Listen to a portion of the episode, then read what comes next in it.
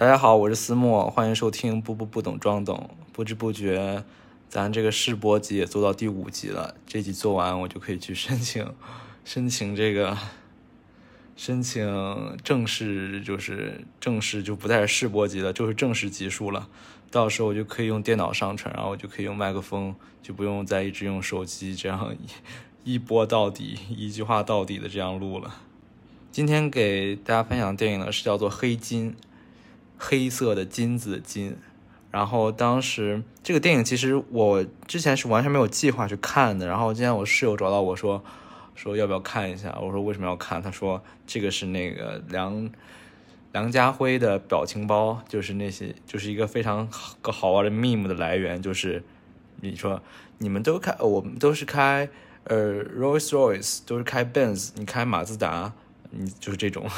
他这个这句话就是从这个电影里来的。当时我以为这个电影就是一个很搞笑的电影，因为他有这一句话的感觉，有点像当时周星驰那个无忧喜剧，就是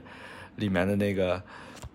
里面那个说，嗯，我不是说你是垃圾，我是说在座的各位都是垃圾。我本来以为是他俩是在一个电影里的，但是其实不然。黑金黑金不是黑金，黑金里面虽然有很多。搞笑的片段吧，有很多轻松的片段，很多是类成龙化的打斗场面。但是，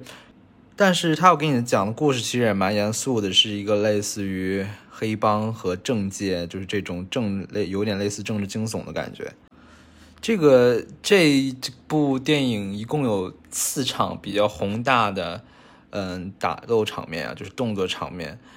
其中。抛下最后一个，呃，其中我最喜欢的呢是有一次有一个在台湾夜市里的一个暗杀戏嘛，就是那群人，就是黑帮老大雇了一群人想要暗杀华仔，就是扮演本片男男配角吧。其实他的其实感觉刘德华的戏份并没有，他们虽然是双男主，但是其实我感觉梁家辉的戏份是要比刘德华多一点的。这个场景通过很多很短的一些镜头，然后包括晃动的，又是或者是直接慢放的镜头，然后把那个紧张感渲染的很很强烈，而且整个夜市也不是就是大众印象中的那种暖色调，就是又灯红火绿的，这是一个成语吗？这不是，可能是就是。就是那种很暖的色调，但是这个里面就是显示一种很冷的色调，好像就是那种清晨的菜市场的感觉那种感觉。这个我就感觉蛮喜欢的。这个动这场动作戏真的是另一场我很喜欢的动作戏呢，是因为它真的很像日本的黑帮片的感觉，就是两群人在在就是在一条主干道上，然后短兵相接这样，但是他们。而且最戏剧的一点是，这些人并不是作为黑帮成员而来打群架，而是作为像你可以想象，就是一些日本的电视剧里，他会有一些选举的场面，就是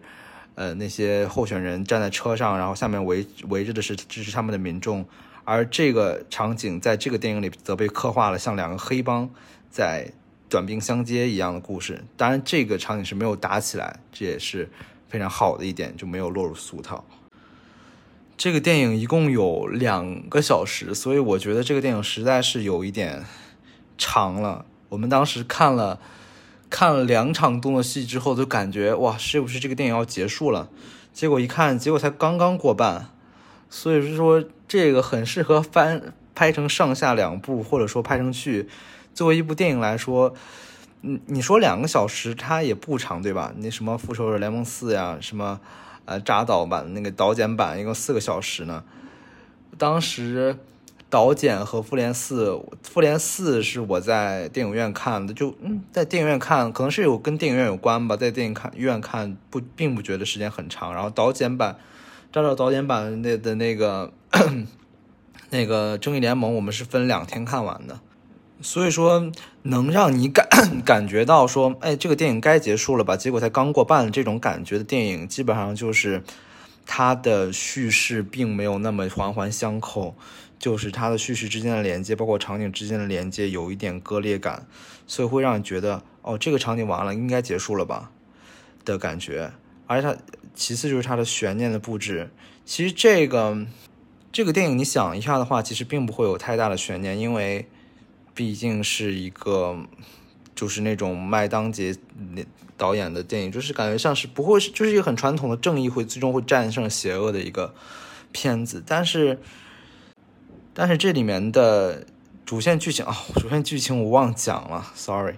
这里面的主线剧情就是讲。身为前黑帮老大的梁家辉所饰演的角色想要从政的故事，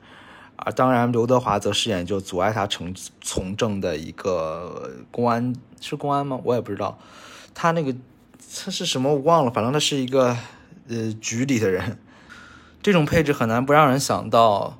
在 Netflix 所出的剧所出品的剧《毒枭》中，嗯，里面的 Pablo Escobar。他也是作为毒枭想要参政，然后最后被这个被一些正义的官员所阻挠，然后，然后这个市官市场呃仕途梦破碎之后，对于国家做出伤害的事情。当然，台湾并不是哥伦比亚，也并没有哥伦比亚的民风彪悍，所以说这里面他制造矛盾的主要的主要的方法就是。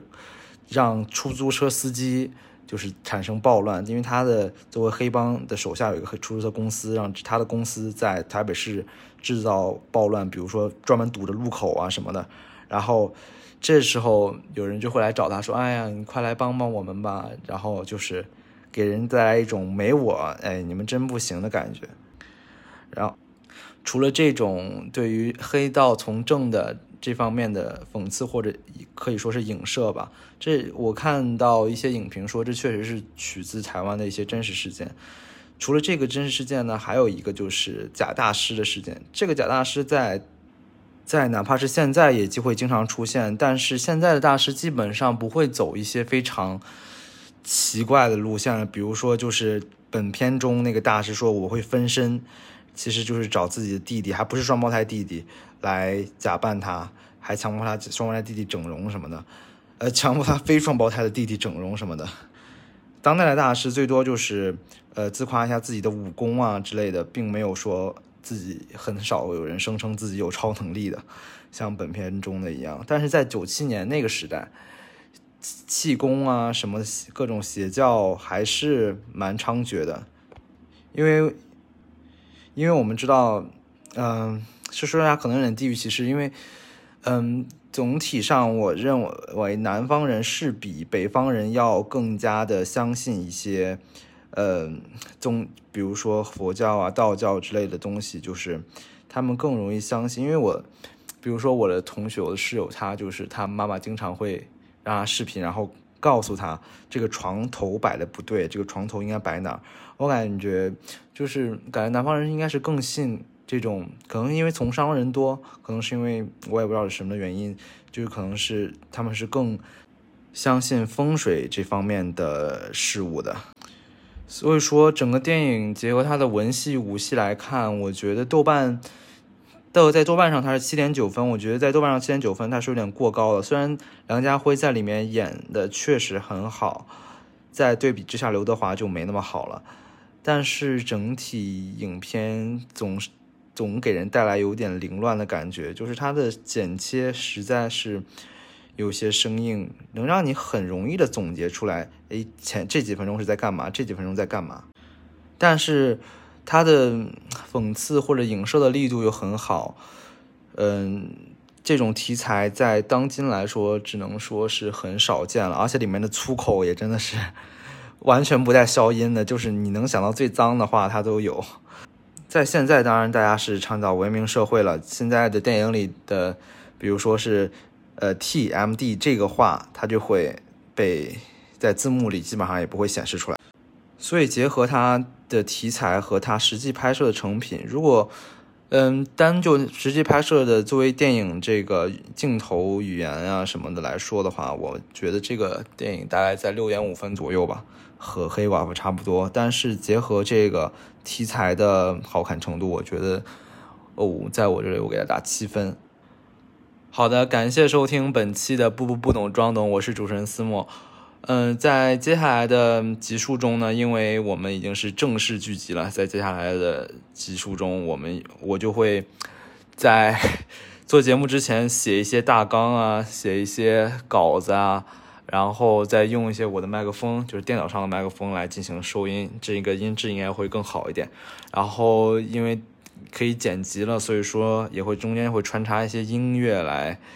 点缀，所以说在之后的一些集数中，可能这个更像是一个正儿八经的播客节目了，虽然。我相信在未来几个月可能也会没什么人听，但是作为我的兴趣爱好，我还是会坚持下去。